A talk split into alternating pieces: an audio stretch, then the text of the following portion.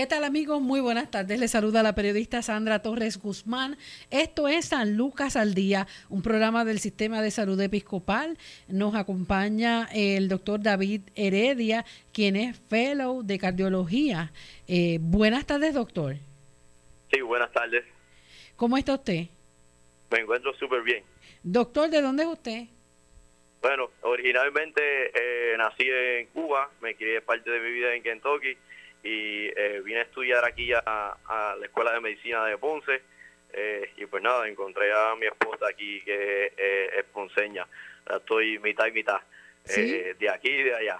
De, de, ¿cuál, ¿Cuál fue la motivación de venir a estudiar medicina acá?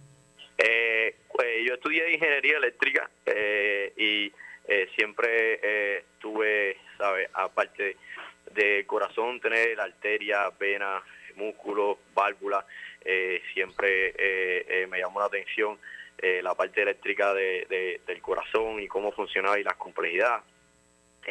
apliqué a varios programas de, Estados Unidos, fui aceptado en Nueva York en, varias escuelas, en una universidad cerca también de, de aquí y en la Escuela de Medicina aquí de Ponce, San Juan Bautista, eh, pero verdaderamente me impresionó eh, eh, la entrevista, el programa, lo que ofrecía aquí de la Escuela de Medicina de Ponce y, pues nada, mi decisión final venir aquí, entrenarme no solamente en lenguaje americano, también en inglés, sino también en español para poder dar servicio, entiende, a, la gente que, que yo creía que más necesitaba en Estados Unidos, que era de habla hispana. Qué interesante, ¿verdad? Eh, todo esto. ¿Y cómo, cómo le ha cogido aquí Ponce? ¿Cómo se siente usted acá? Me siento como en casa, verdaderamente. Eh, eh, me, me, encanta aquí en Ponce. mi esposa la conocí aquí en la Escuela de Medicina, ponceña también. verdaderamente la cultura de nosotros aquí eh, la comida, eh, el mar cerca, eh, son todas las cosas que, que, compartimos, yo creo que todos los, caribeños y, pues nada, yo creo que ahora soy parte de Ponceño por parte de mi esposa y con mucho mucho gusto me siento aquí en esta isla. Qué bendición. Y entonces, en ese sentido, cuando eh, viene acá a la escuela de, medicina, ¿qué es lo más que le llama la atención? Eh, me llamó la atención del programa de, medicina eh, de aquí de la escuela de, Ponce, que tiene un programa bien fuerte y estructurado en cuanto a, las rotaciones en, los hospitales. uno ve una variedad de, de enfermedades eh, eh, tremendas en un pequeño eh, grupo de, personas que, que, algunas veces no podemos ver eh, afuera. Población bien grande aquí en Puerto Rico de pacientes diabéticos, pacientes hipertensos, cardíacos, renales y con todas las enfermedades a largo plazo que, que desarrolla. me, me, llamó mucho ese hands que tiene el programa de medicina aquí de, Ponce, eh, con asociación con el, programa de Episcopal eh, y con el hospital. Y eh, eso me, enamoré de, eso, la atención al público, la atención al paciente, la interacción que, tenemos comparado con mis amigos que estaban en Estados Unidos. Y, y por eso decidí terminar todo mi entrenamiento aquí y no me arrepiento de nada. En, en medio de, ese aprendizaje y también servicio que, le está ofreciendo a los pacientes desde el Centro Médico Episcopal San Lucas, ¿cuáles son las condiciones de, cardiología que más frecuentemente se atienden allí? Eh, aquí en el programa de eh, cardiovascular, eh, uno de los más grandes en el área sur, si no decir más grande, se ve, ¿sabe? Todo tipo de, de patología cardíaca, infarto al miocardio, eh, pacientes con enfermedades valvulares, rehabilitación de las válvulas eórticas, estenosis de las válvulas eórticas, que sabe, eh, rehabilitación de las válvulas mitrales. Pero lo más común que atendemos aquí es eh, los infartos. Eh, quiero aclarar que el, Hospital Episcopal San Lucas es uno de los pocos programas que forma parte del STEMI Team, que un paciente viene con un infarto de elevación en cemento ST, eh, se atiende en menos de media hora, según la data, es mejor hacer una intervención percutánea en vez de medicamentos y aunque sea a las 1, 2, 3, 4 de la mañana, tenemos 24 por 24, un programa de atención de STEMI, yo creo que en todo el área azul eh, somos uno de los, de los pocos hospitales, entiende, que, eh, que ofrecemos ese servicio sin interrumpirse eh, nunca. Y eso es muy importante porque eso salva vidas.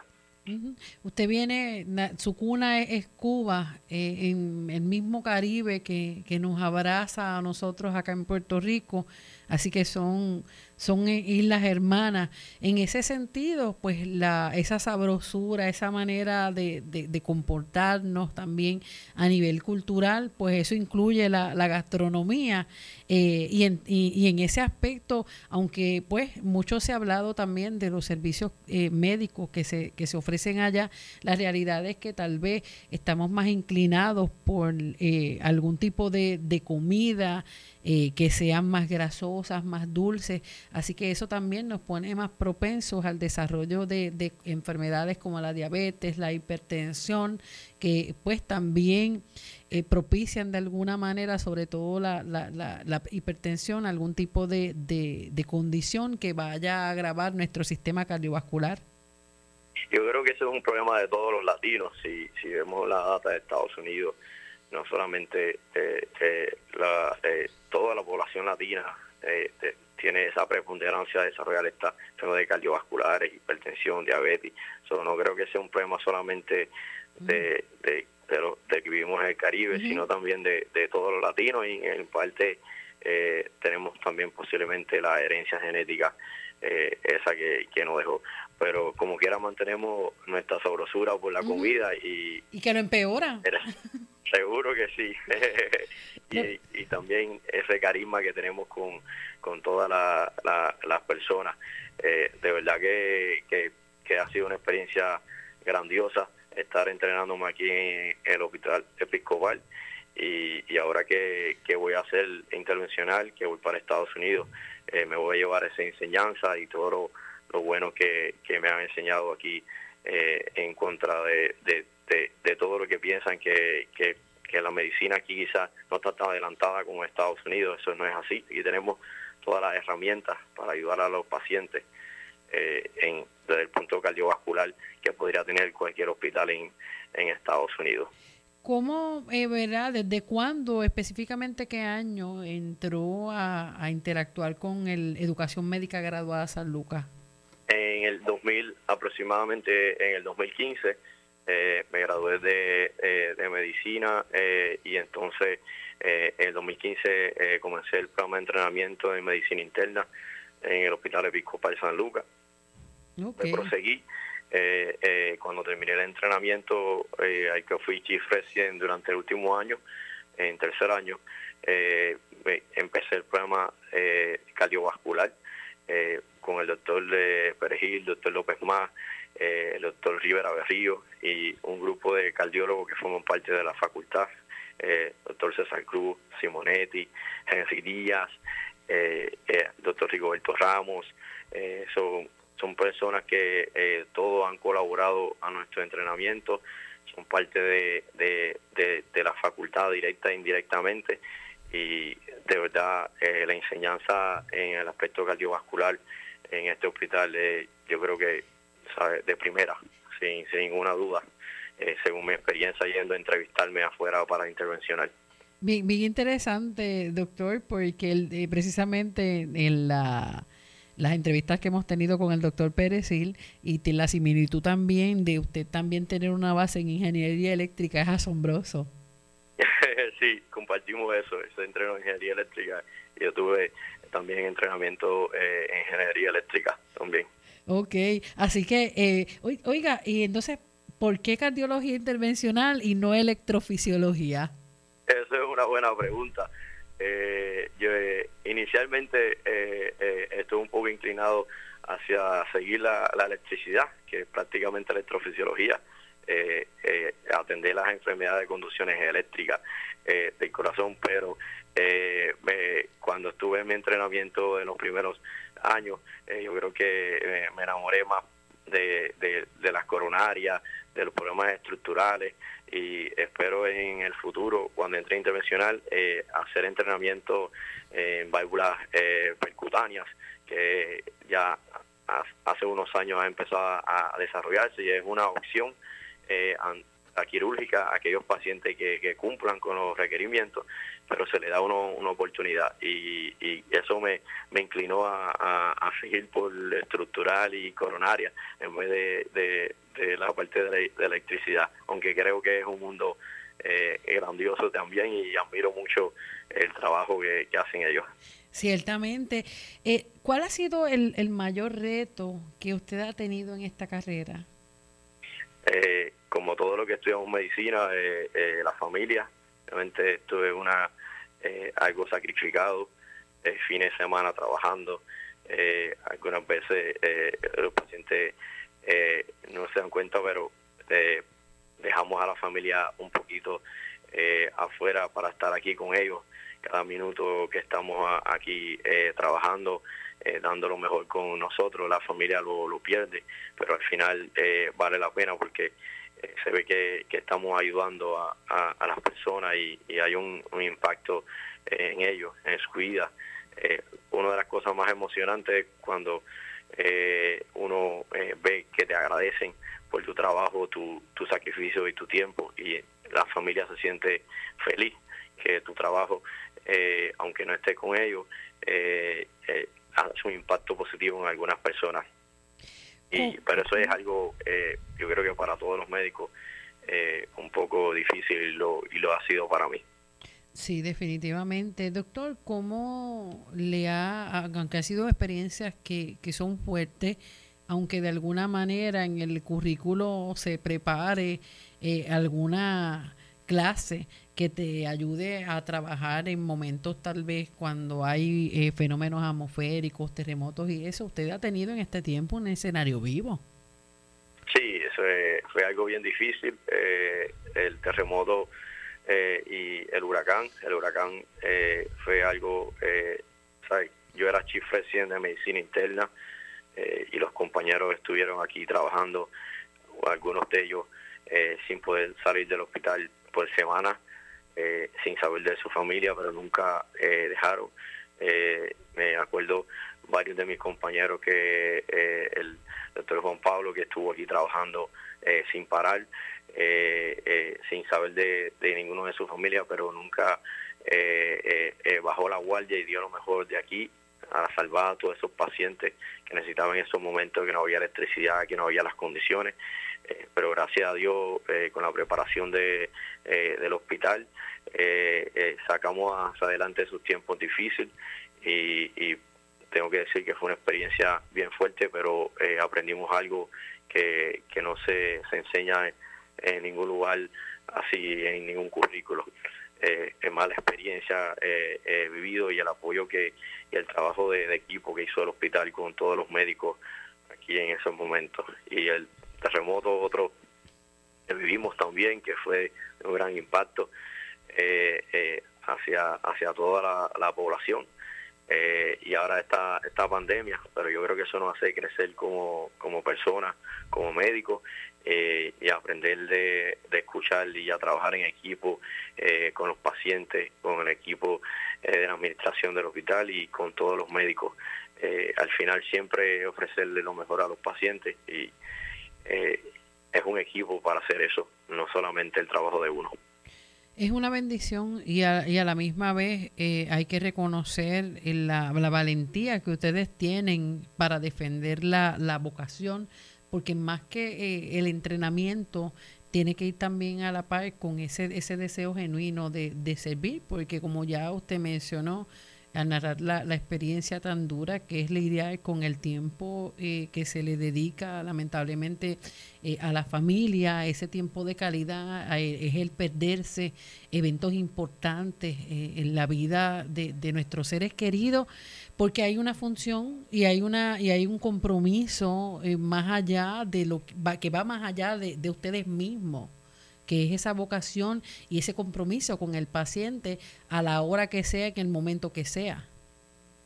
Eso es correcto, sí. Muchas veces eh, perdemos algunas eh, citas importantes con nuestros familiares, pero al final ellos saben que, esto es un, matrimonio con nuestra profesión, más allá de, un trabajo. Y, eh, por lo menos mi experiencia, mi esposa empezó conmigo en esta carrera y también comparte algo de la carrera de la salud y sabe que, que, es más que, que un trabajo, es una, es una dedicación eh, eh, y es una vocación y, tenemos que, que compartir esa, ese sentimiento para poder eh, seguir hacia adelante. Eso es bien, bien importante. En ese sentido, en, son distintos escenarios, como ya mencionó, eh, las dificultades y los retos que tuvieron luego del paso del huracán María, luego entonces de con los terremotos y no pensábamos, ¿verdad?, que, que ya habíamos tenido suficiente eh, con este impacto. Eh, llegó entonces la pandemia. Eh, ¿cómo, ¿Cómo ha, verdad, fluido luego entonces de, de, brindarle confianza al paciente de que debe darle continuidad a sus tratamientos, de que no puede abandonar verdad eh, alguna señal que esté emitiendo su cuerpo por el temor al contagio? porque el escenario entonces que, que se prepara en, en, el hospital, en el Centro Médico Episcopal San Lucas en este caso, es uno seguro, para que para evitar a toda costa el, contagio de, ese paciente y de ustedes también que están allí todo el tiempo sirviendo. Sí, aquí en el Hospital de Pico Pay San Lucas, eh, los servicios de, emergencia están haciendo una labor extraordinaria. Cada paciente que viene con unos síntomas, ellos hacen el seguimiento de cuál estará en riesgo o no está en riesgo y se separan los pacientes eh, para que lo que estén en riesgo de, infecciones o, que puedan ser subjetivos de infección al nuevo coronavirus. Eh, eh, este es un área aparte. Eh, pacientes que padecen de enfermedades crónicas que obviamente se pueden descompensar en un momento y no, no estar controladas, no se queden en casa. si, si se ven a riesgo y el doctor de ustedes no puede manejar la situación eh, fuera del hospital. Eh, hay, un, seguimiento eh, seguro y se, se, le da prioridad tiende a, a, estos pacientes que, que, necesitan enfermedades crónicas estabilizarlas y es seguro que vengan a, a, los hospitales. Es un mensaje que, que se ha llevado no solamente por nosotros, sino también por el, por el CDC. se siguen las, las guías eh, para tratar de eh, no contagiar a, personas que no tienen y yo creo que ha sido bastante eh, efectiva. llevamos casi un año con esta pandemia y, hemos visto que, el hospital Pico de San Lucas ha podido manejar estas situaciones difíciles y seguir adelante y, siempre ofrecer el, el, servicio al hospital. siempre se lo ha ofrecido el, el ejemplo nosotros, el, el, equipo de STEMI, no importa eh, eh, huracán, terremoto o pandemia, estaremos por aquí para eh, salvar su corazón si se encuentran con un infarto. Qué bonito, es bonito e, e, intenso y a la misma vez preocupante porque hay muchas personas que han visto descompensadas, ¿verdad?, sus respectivas condiciones de salud hay otros que les ha costado hasta la vida. Por el temor a contagiarse con el COVID, han dejado de, recibir tratamiento y, han aplazado o han detenido ese tiempo que tiene que llegar al hospital por temor a contagiarse, pero lamentablemente eh, no atendieron su enfermedad. Y hay muchísimas personas así en el mundo entero y Puerto Rico no es la excepción. Sí, correcto, sí. Doctor, ¿cuál ha sido el momento verdad más, memorable de esta carrera? el momento más memorable eh, fue cuando eh, uno de los, de los primeros casos que tuve de un infarto eh, con uno de mis attending del, del fellowship, que, el paciente llegó con un infarto agudo, empezó con un dolor de, de, pecho alrededor de las 2 de la mañana, atendimos al, paciente alrededor de las 6 de la mañana, eh, en lo que eh, el paciente llegó al hospital. Eh, su familia estaba obviamente preocupada y, llorando y, pudimos salvar a este paciente que se encontraba críticamente enfermo. siempre la primera vez que, que, tiene uno esa experiencia y el agradecimiento de, de las personas e impacta a, uno. Esta fue una experiencia grande ver el agradecimiento de, de, de, la, de los familiares. Nuestro venir de, de, madrugada a, atenderlo y que obviamente eh, exitosamente se pudo salvar a este paciente. Eso es lo que tratamos siempre, eh, eh, tratar de, salvar y dar lo máximo con todo paciente. Y, y, aunque a veces no pasen, siempre esperamos que, salga todo bien y que salvemos la vida del paciente. Por eso es que venimos, a salvarlo. Y fue algo memorable, agradecimiento de esos familiares bien, bien, ¿verdad?, profundo en esto y, y pues nos lleva a reflexionar tanto. Eh, sobre también las vocaciones que nosotros también tenemos eh, con el ir es dar de lo, mejor de nosotros y sobre todo eh, con el tiempo que, que, tenemos para capacitarnos y el tiempo que ustedes dedican a, a, este entrenamiento tan intenso, pues nos hace reflexionar que muchas veces dejamos pasar estas oportunidades cuando podemos, podemos servir a otros. ¿Qué recomendaciones le puede dar a, otros jóvenes eh, que, puedan prepararse también para ejercer en el campo de la medicina? Sí, eh, eh, es un, campo muy bello, es un campo largo, sacrificado, pero al final siempre es bien de alegría poder dar un servicio que, que, ayuda a la gente y tuve el impacto inmediato eh, como en la cardiología intervencional, que, que, uno puede ver el impacto inmediato eh, de lo que está haciendo, eh, tratando de salvar la vida cuando una arteria está tapada.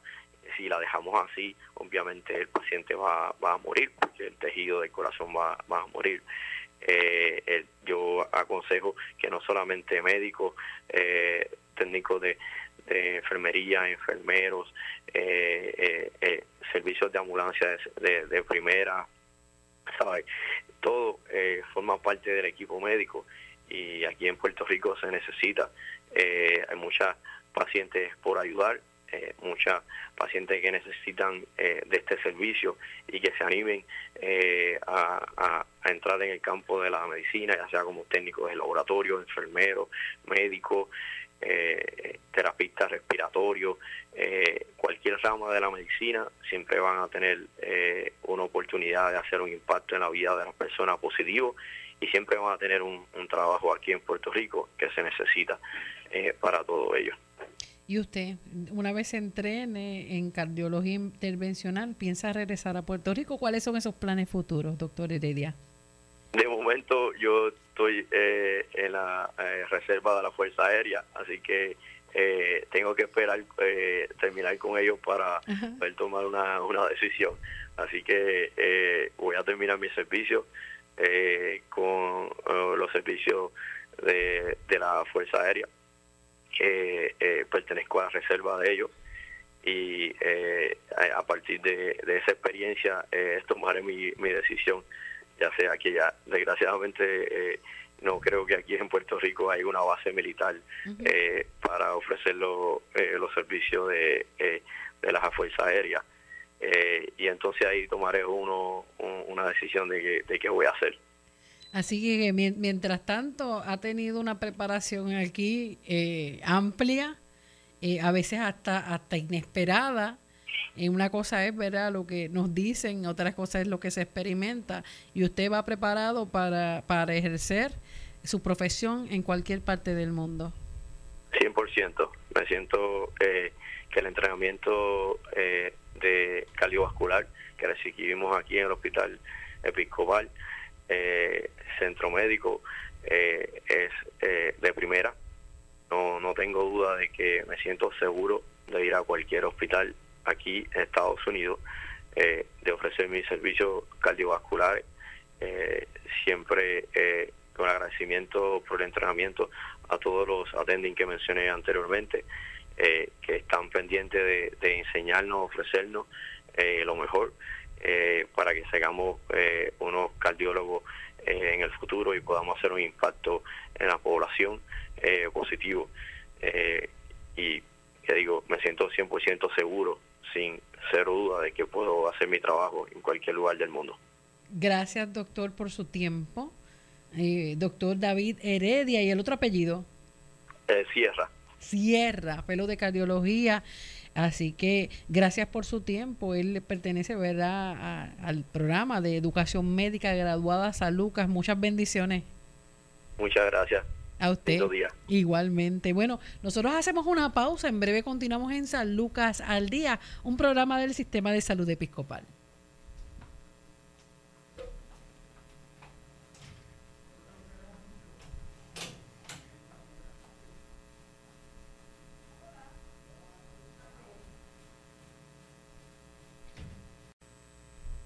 Continuamos en San Lucas al Día, un programa del Sistema de Salud Episcopal. Hoy nos acompaña eh, el fellow en cardiología, el doctor Leonel Freites. Buenas tardes, doctor Freites, ¿cómo está? Muy buenas tardes, Sandra, estoy muy bien. Bendiciones. ¿De dónde es usted, doctor? Yo soy de aquí de Ponce. De aquí de Ponce. ¿Y desde cuándo era, eh, soñó tuvo la meta de estudiar medicina. ¿Cómo es que surge esto? Pues mira, este, eso, ¿verdad? Este, desde pequeño yo creo que a mí me, siempre me gustaron las ciencias y, este, y las matemáticas, este, las ciencias sobre todo. Y al tener mis, ambos papás son médicos, pues este, también tuvo influencia sobre mí eso. Eh, de verdad que fue algo que, que consideré desde, desde pequeño, desde adolescente, y ya una vez que entré a la universidad, pues me, me encaminé hacia eso, pues eh, este, haciendo trabajo voluntario y, y entrando a los hospitales me di cuenta que de verdad este, eso, eso me atraía y me gustaba. Sí, ahí verá la, la influencia es parte de, de, ese modelaje que nosotros recibimos, pero ¿cómo se preparó? Porque, por ejemplo, eh, hay, hay eh, ¿verdad? distintas experiencias de personas que, nos cuentan, ¿verdad?, que hasta, hasta jugaban a, a, la oficina médica, jugaban al hospital. En ese caso, ¿cómo ese fue ese crecimiento siendo hijo de dos médicos? Sí, este, yo creo que a mí me regalaron el primer estetoscopio de juguete como, como los cuatro años, me imagino. este, yo nací, yo, ¿verdad? yo nací mientras mi, mis papás estaban este, haciendo sus estudios en medicina y vi, ¿verdad? Vi toda la carrera de ellos este, creciendo durante mi niñez y, y después en la adolescencia ya ellos con sus prácticas, ¿verdad? Este, ya montadas. Ok. Eso tiene influencia, claro. ¿Qué le, qué le llama la, la atención de la, de la cardiología? Pues sabrás que cardiología, yo creo que de un inicio no era mi, no era lo, lo que yo estaba buscando, no, no era lo que yo pensaba que iba a hacer por el, ¿verdad? Este, por el resto de mi vida. Eh, yo inicialmente eh, coqueteé con la idea de, de, hacer neurología me gustaba mucho ¿verdad? La, parte del cerebro y demás. No fue hasta que entro al, luego de graduarme de la Escuela de Medicina, que hago un, un internado, una residencia transicional, un año. Este, no es ahí que, me di cuenta que de verdad mira, me, apasionan los, los, casos de, cardiología y ayudar a los pacientes con enfermedades cardiovasculares. Ahí fue que de verdad me di cuenta y, y ahí fue que me encaminé hacia la cardiología como tal. Estudió, empezó sus estudios ver aquí en Ponce, en la, en la escuela de medicina. No, este, Me, yo estudié medicina en San Juan Bautista, en Caguas. Ok. Antes de que soy de Ponce, me mudé para Caguas para, para estudiar medicina. Luego de haber estudiado este, universidad en Estados Unidos. Sí. Y entonces vino, vino a prepararse acá. Correcto. Entonces, pues luego de la escuela de medicina hice, como les mencioné, hice un año de residencia transicional. Es un año ¿verdad? Que, se utiliza de, de, múltiples maneras como estudios graduados, este, posgraduados de medicina, eh, que sirve como, como un preámbulo para muchas diferentes especialidades. En mi caso, luego continué a hacer una residencia en medicina interna. Luego de que culminé esa residencia me quedé un año adicional, esa hice en el Hospital Damas, aquí en Ponce también, eh, me quedé un año adicional como jefe de residente, o sea, un cuarto año, y luego entré aquí al Hospital San Lucas para, para hacer mi fellowship en cardiología. ¿Cómo ha sido esa experiencia? La de, la de cardiología. Sí. Ha, sido tremenda, ha sido espectacular, de verdad que ya yo tenía, ¿verdad? Esto es un programa relativamente nuevo que comenzó en el 2016. Este, ya se han graduado dos clases, la mía sería la tercera. Y le digo, yo comencé a rotar aquí desde los comienzos del programa, básicamente, mientras yo estaba todavía haciendo mi, mi residencia de medicina interna, tuve la oportunidad de rotar, ver, ¿verdad?, estos primeros fellows que estaban que estaban este, desarrollándose, este, trabajé con ellos y de verdad que me di cuenta que el, que el potencial que tenía este programa era bien grande y sinceramente no ni consideré ningún otro sitio. Aquí fue que, me quise quedar y la experiencia ha sido fenomenal.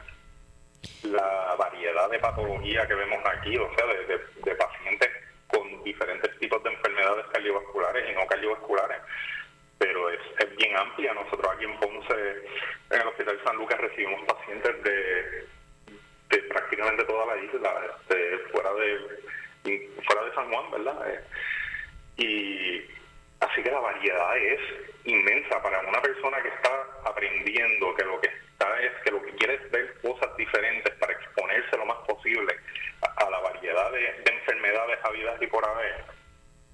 No hay, no hay un sitio mejor, de verdad. En ese caso, no, ya que nos menciona los pacientes y que ha visto pacientes de, de toda la isla, eh, ¿cuáles son las condiciones eh, cardiovasculares que más eh, se ven allí? Bueno, vemos mucha enfermedad de las, de las arterias coronarias, ¿verdad? Eso son las arterias que le suplen sangre al, al músculo del corazón y eso cuando se tapan son los que causan los infartos. Yo diría que muchos de los pacientes que, que nos llegan son estos pacientes que vienen con dolor de pecho y, ¿verdad? y los tenemos que estudiar para ver si no tienen eh, algo este, tapado, entre comillas. Y, y esto es un centro verdad que se especializa en atender este tipo de pacientes, pacientes con no solo con infarto, pacientes con dolor de pecho y este y tratarlos de la manera que sea, ya sea con medicamentos, ya sea con este, angioplastía, ¿verdad? Que es lo, que le llaman los stents, que son unos andamios que se ponen en, la, en las arterias para eliminar o mejorar esta, estas áreas de oclusión y también cirugía cardiovascular, que, y a veces hay una combinación, ¿verdad?, de hasta de todas estas modalidades. Así que es, ¿verdad? un centro que está que está a la vanguardia en ese aspecto y, y aquí se hace, se hace muy buena medicina. La prevalencia de estas condiciones, doctor Freites, en, en, personas jóvenes, ¿cómo se ha visto aquí en el área sur? sur? Pues mire, la realidad es que aunque es mucho más común en personas mayores, enfermedad cardiovascular, no quita de que vemos también enfermedad en personas jóvenes. Eh, Puerto Rico particularmente, ¿verdad? Tiene una incidencia alta de diabetes, de presión alta este, y de obesidad. Las dietas que tenemos aquí, ¿verdad? A veces eh, tienden a caer un poquito hacia el lado grasosa y y pues este, lo vemos, lo vemos. Ah, este, hemos visto pacientes de verdad de veintipico de años con enfermedad de las coronarias. No es lo usual, ¿verdad? Es poco común, pero sí lo vemos. La, a la gente todavía, ¿verdad? Salvo el que padece, incluso también los que están diagnosticados con hipertensión, muchas veces tomamos, tomamos a poco el peligro de esta condición eh, que no se maneja a tiempo, mal manejada, hay veces que, pues, lo que tengo es la presión alta o padezco de la presión alta. ¿Cuán peligroso puede ser esto en un paciente? Sí, oye, este, la presión alta es, es lo que le llamamos el asesino silencioso, porque es una condición que los síntomas que te causa probablemente son mínimos. La persona se siente bien, puede tener la presión alta. Si se le olvida tomarse los medicamentos para mantener la presión controlada, quizás no sienta nada. Y a veces, ¿verdad? Este, eh, ¿verdad? Como, como paciente pecamos en que, pues si me siento bien, pues quizás todo está bien. Y con la presión alta, ese no es necesariamente el caso.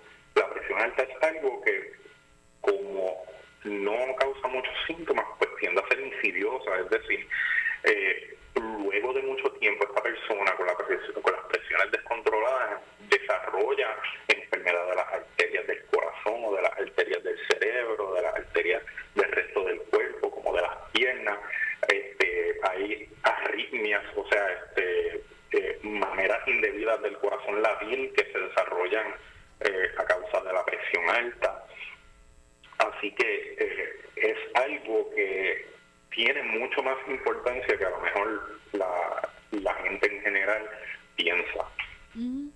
En ese caso, ¿qué le, ¿qué le recomienda a las personas? ¿Cómo se detecta, verdad? ¿Cómo se empieza a trabajar con un paciente con hipertensión?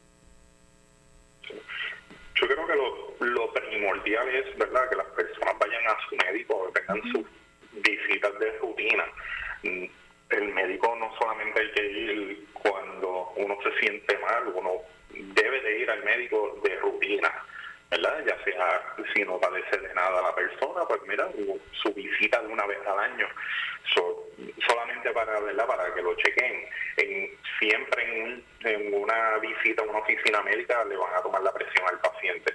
Así que eso es algo que se puede identificar bastante rápido y sencillo. Hay otras maneras, ¿verdad? Este, eh, hay máquinas para tomar la presión en su casa. Hay personas que particularmente, ¿verdad? Se sienten ansiosas, nerviosas cuando están en una oficina médica, les sube un poquito la presión, pero en su casa las tienen bien, ¿verdad? hay un sinnúmero, ¿verdad? De, de diferentes variaciones en cuanto a esto, pero yo creo que lo más importante es el seguimiento. Tienes eh, este, a la que se diagnostica la presión alta, continuar un seguimiento adecuado, vigilar esas presiones. Eh, a veces uno empieza medicamentos y esos medicamentos hay que optimizarlos, ¿verdad? Porque el médico no sabe exactamente cuánto medicamento va a necesitar la persona. Así que le empiezan una, ¿verdad? Le, dan una receta de algo a lo mejor conservador y luego se va optimizando o intensificando el tratamiento cuando sea necesario. Y eso es eso es sumamente importante, ya sea porque la presión a lo mejor no le baja al paciente y hay que añadirle más medicamentos, mira, o a lo mejor el tratamiento fue muy fuerte, le, le bajó demasiada la, presión. Todas esas cosas es bien importante, ¿verdad? Este, verlas en el seguimiento y ayudar para que el paciente se sienta lo mejor posible. Doctor, acá en el sur, y usted que es acá de, de Ponce, no tan solo ha tenido la experiencia eh, haciendo, ¿verdad?, su fellowship aquí, en la ciudad señorial, sino que, que, como residente debe conocer la angustia que ha provocado, no tan solo ahora la cuestión de la pandemia, acá nuestra gente está afectada emocionalmente y físicamente por los terremotos. Eh, ¿Ha habido algún aumento en las visitas de personas que van con unos dolores de pecho, con esas presiones elevadas, producto de toda esta, esta incertidumbre y sobre todo con los movimientos telúricos? Yo, yo creo que sí, eh, ¿verdad? Decirte, decirte a ciencia cierta este, que hay un aumento particular, pero eh, eh, la realidad es que luego de los luego de los terremotos, este, sí, vimos muchos pacientes con, ¿verdad? Que se, particularmente con, con sensación de ansiedad este, provocado por esto y, los mismos pacientes, ¿verdad? Le dicen, oye, desde que sucedió esto he estado con el pecho apretado, este, me siento nervioso, tengo este miedo de que vuelva a suceder. Yo creo que, ¿verdad? Ya estamos a un año desde que comenzaron los temblores y, y aunque lo vemos con menos frecuencia, pero se, se junta también con la pandemia. La gente tiene la misma ansiedad, algunas personas tienen la misma ansiedad de salir a la calle, ¿verdad? estar en uno, particularmente estar en una oficina médica o estar en un hospital por miedo de contagiarse, porque piensan que, a lo mejor en el hospital es donde más fácil se pueden contagiar. Cuando quizás no es la realidad, ¿verdad? Pero, pero sí vemos muchos pacientes que con, con, con, con pecho apretado, con sensación de ansiedad. Y no solo eso, vemos muchos pacientes que ahora, ¿verdad? Que llevamos tiempo, la gente encerrada en la casa, haciendo poco ejercicio y saliendo menos y estando mucho más sedentarios que antes. Pues mucha gente que, oye, empecé a, caminar o a correr o a hacer ejercicio de nuevo, oye, no puedo, me siento con falta de aire, me siento que me canso demasiado fácil. Y ese decondicionamiento lo estamos viendo también con mucha frecuencia. Eh, bien, ¿verdad? Es, preocupante el hecho de que pues muchas veces dejamos pasar todo, toda esta sintomatología y pensando que es el estrés del momento eh, y pues puede ser una, una situación, ¿verdad? Una condición cardiovascular que requiera una atención inmediata. ¿Cómo se diferencia la persona que tal vez está con esa crisis de nervios, que tiene taquicardia, que, que tiene las presiones de momento elevadas? eh, y versus eh, aquella que sí ya ha desarrollado la condición, no tan solo como una reacción del cuerpo al incidente. ¿Qué tipo de estudios son los que se hacen? Sí, nosotros evaluamos, ¿verdad? Estos pacientes los evaluamos en la oficina usualmente, o, este, o si llegan al hospital también los evaluamos. Este, intentamos hacer un buen historial médico, hablamos con el paciente, lo escuchamos bien, vemos en qué tipo de circunstancias es que, es que le da. A veces eh, cuando es claramente un, un factor incitante este, eh, psicológico que, sabemos que el paciente sabe, oye, me, me pongo a pensar en algo particular y rápido me da esto, esta sensación versus el paciente que te dice, este, bueno, estaba cortando la grama y cada vez que corto la grama que llevo media hora me empieza a dar el dolor de pecho. Ya esos son, ¿verdad? Esos son síntomas bien diferentes y ese paciente que le da dolor de pecho haciendo un ejercicio particular que se le alivia con el descanso y que a lo mejor tiene muchos otros riesgo versus una persona que a lo mejor es joven y no padece de nada, ¿verdad? Este, estos son los pacientes que, que entonces pues nosotros somos un poco más agresivos haciendo estudios. Entre los estudios que hacemos, ¿verdad? Hacemos estrés test, ecocardiogramas, este, cateterismos cuando es necesario, o sea, angiograma del corazón, son unas placas de, la, de las arterias del corazón para ver este, si hay obstrucciones o no. Uy, eso es una situación bien, bien, ¿verdad? Es complicada y pues lamentablemente pues muchas personas no, no le hacen caso, ¿verdad? A, todo esto y a veces hasta por miedo. Eh, ¿Cuánto tiempo usted lleva ya eh, en este fellowship y cuándo es que, es que se gradúa, doctor? Pues yo estoy ahora mismo en mi tercer año de fellowship de cardiología. Este, estamos a finales de enero, o que me quedan apenas unos cinco meses y par de días para graduarme. O sea, que estuvo cuando María o entró después de María.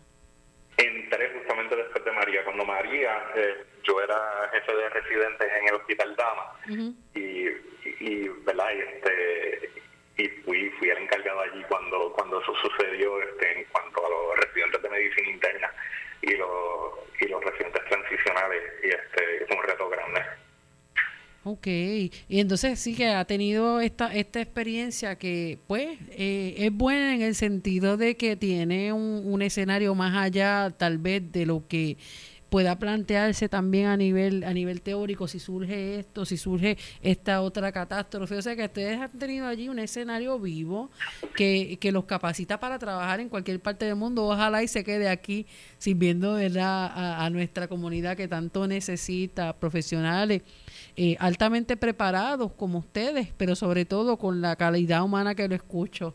Eh, se nota, ¿verdad?, cuando, cuando el profesional ama lo que hace y así, así lo podemos percibir, aunque en la distancia, pero se escucha con mucho entusiasmo.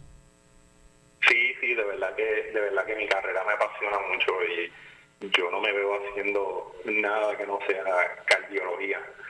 Este, ha sido, ¿verdad? ha sido, ha sido un entrenamiento eh, lleno de mucho satisfecho y este y de verdad que estoy, estoy más que agradecido con, el Hospital San Lucas en Qué bueno. Doctor, eh, ¿le gustaría estudiar alguna subespecialidad adicional en el área de cardiología? Pues sí, casualmente eh, eh, solicité una subespecialidad en electrofisiología, al cual fui aceptado. Y luego que culmine aquí mi, mi, entrenamiento, pues me mudo para, para Estados Unidos para continuar dos años adicionales en electrofisiología. ¿Cuál ha sido el mayor reto que ha tenido usted en, todo este tiempo de, de, carrera mientras continúa preparándose? Ay, yo creo que el, reto más grande es simplemente el, lo que a veces este, se vuelve esta carrera y el entrenamiento. A veces uno, si, si te fijas, ya hablé de universidad, hablé de escuela de medicina, hablé de internado, hablé de residencia, hablé de fellowship cuando vienes a ver muchos años, mucho sacrificio y verdad continuamente este, muchos años de entrenamiento antes de uno lograr ¿verdad? establecer una práctica privada. Y yo creo que ese, esa veces se vuelve el reto mayor, tanto para uno como para su familia. ¿Qué edad usted tiene ahora mismo? ¿Perdón? ¿Qué edad usted tiene ahora mismo? ¿Me escucha? Sí. ¿Qué edad usted tiene ahora mismo? ¿Cuántos años tiene? 40. 40. Ah, pues todavía es jovencito. Así que sí, joven es joven y pues se escucha con, con mucho entusiasmo y sabemos, ¿verdad?, que todo, todo este escenario pues nos prepara, a veces no, no, no nos damos cuenta en el momento, pero todos estos escenarios eh, nos preparan eh, mucho más para, para poder asistir en otras batallas. Así que, eh, ¿cuál ha sido, verdad, en, en medio de todo esto, la, la experiencia más memorable? Caramba, este, yo creo que es difícil sacar sacar una experiencia particular. Yo creo que el, el haber pasado, ¿verdad? Este, este evento global que hemos tenido de, la pandemia del COVID-19, del coronavirus, este, yo creo que, que ha marcado, ¿verdad? Este, nuestras vidas en, en cualquier ámbito particularmente para mí, ¿verdad? Este, eh, inicialmente, ¿verdad? Este temor de, de cómo uno, eh, ¿verdad? Este, evitar exposición, este, para este, asegurarte de no llevarlo a, tu casa, este, estar trabajando en un hospital, bregar con pacientes enfermos, a veces llegando con pacientes con infartos que llegan de la calle y pues tienes que que ayudarlos en el momento, no puedes esperar a que una prueba salga. Aunque ya, ¿verdad? Todo esto, con el pasar de los meses, ha mejorado tanto que, que ya las pruebas se hacen bien rápido y, tenemos mucho más, este, ya estamos vacunados todos acá en, en el hospital, este, los, los de cardiología y los cardiólogos. Este, pero yo creo que eso ha sido, ha sido un reto grande y yo creo que ha sido una experiencia, ¿verdad? Este, que nunca voy a olvidar. Luego de, luego de estos próximos dos años de entrenamiento, doctor Freites, eh, ¿se quedaría aquí? Pues este, mi meta siempre ha sido este, vivir en Puerto Rico y practicar la medicina en Puerto Rico. Este, yo creo que hay mucha necesidad, eh, particularmente de, cardiología en Puerto Rico y, este, y particularmente en el área azul Así que me encantaría regresar, definitivamente. ¿Recomienda eh, la educación médica graduada a San Lucas y por qué? Sí, sí, la recomiendo este, sin reservación alguna. Eh, es un, un hospital, ¿verdad? Grande con eh, todos los servicios, ¿verdad?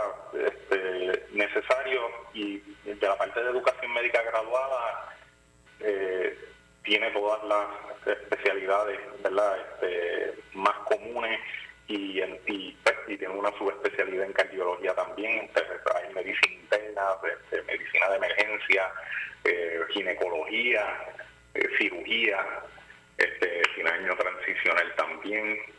Este, así que eh, de verdad que aquí hay un ambiente graduado de, medicina, de educación médica graduada bien completo.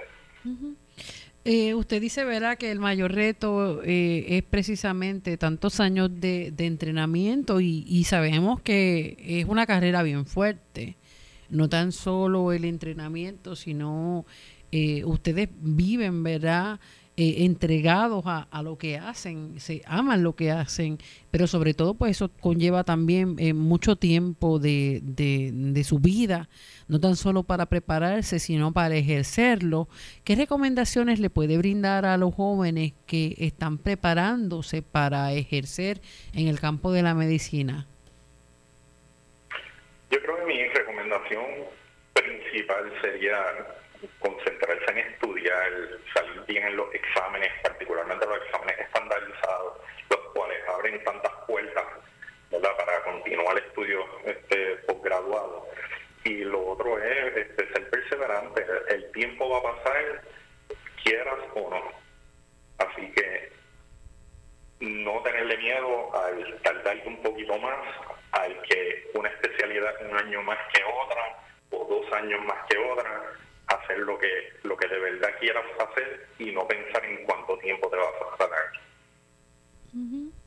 Sí, ciertamente, ahí hay muchos jóvenes que tienen el potencial, jóvenes y no y no tan jóvenes. Eh, hay personas que, eh, pues, por distintas razones tuvieron que quedarse trabajando. Otros le cogieron miedo, como lo dice, al bulto. Este, precisamente tantos años que hay que estudiar y ahora en una etapa más madura están ya eh, mucho más, tienen el tiempo, tienen la madurez para, entonces meterse otra vez a, a, los estudios y pues lograr completar una carrera en medicina.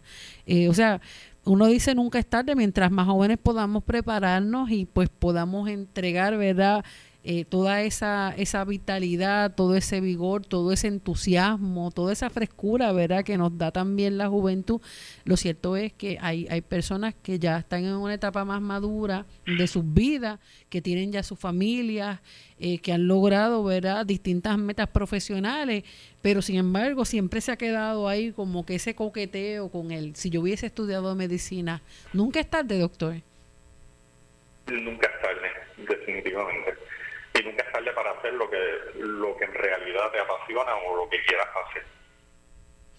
Es una bendición escucharlo y, verdad que comparta toda esta experiencia con nuestros amigos acá a través del 1170M y los que nos están escuchando en cualquier parte del mundo, radioleo1170.com, doctor Leonel Freites. Muchas bendiciones y el otro apellido que no nos lo dijo.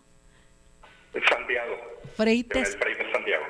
Un abrazo fuerte, que Dios lo bendiga en su caminar y un abrazo. Amén, muchas gracias y muchas bendiciones. Amén, amén. Doctor Leonel Freites, fellow eh, de cardiología de eh, la Escuela de eh, de educación médica graduada San Lucas. Así que un abrazo a todos. Nosotros vamos a despedirnos esta, esta edición de San Lucas al día. Recuerde sintonizarnos de lunes a viernes de 1 a 2 de la tarde por aquí, por Radio Leo 1170M, radioleo1170.com. Buenas tardes. Bendiciones.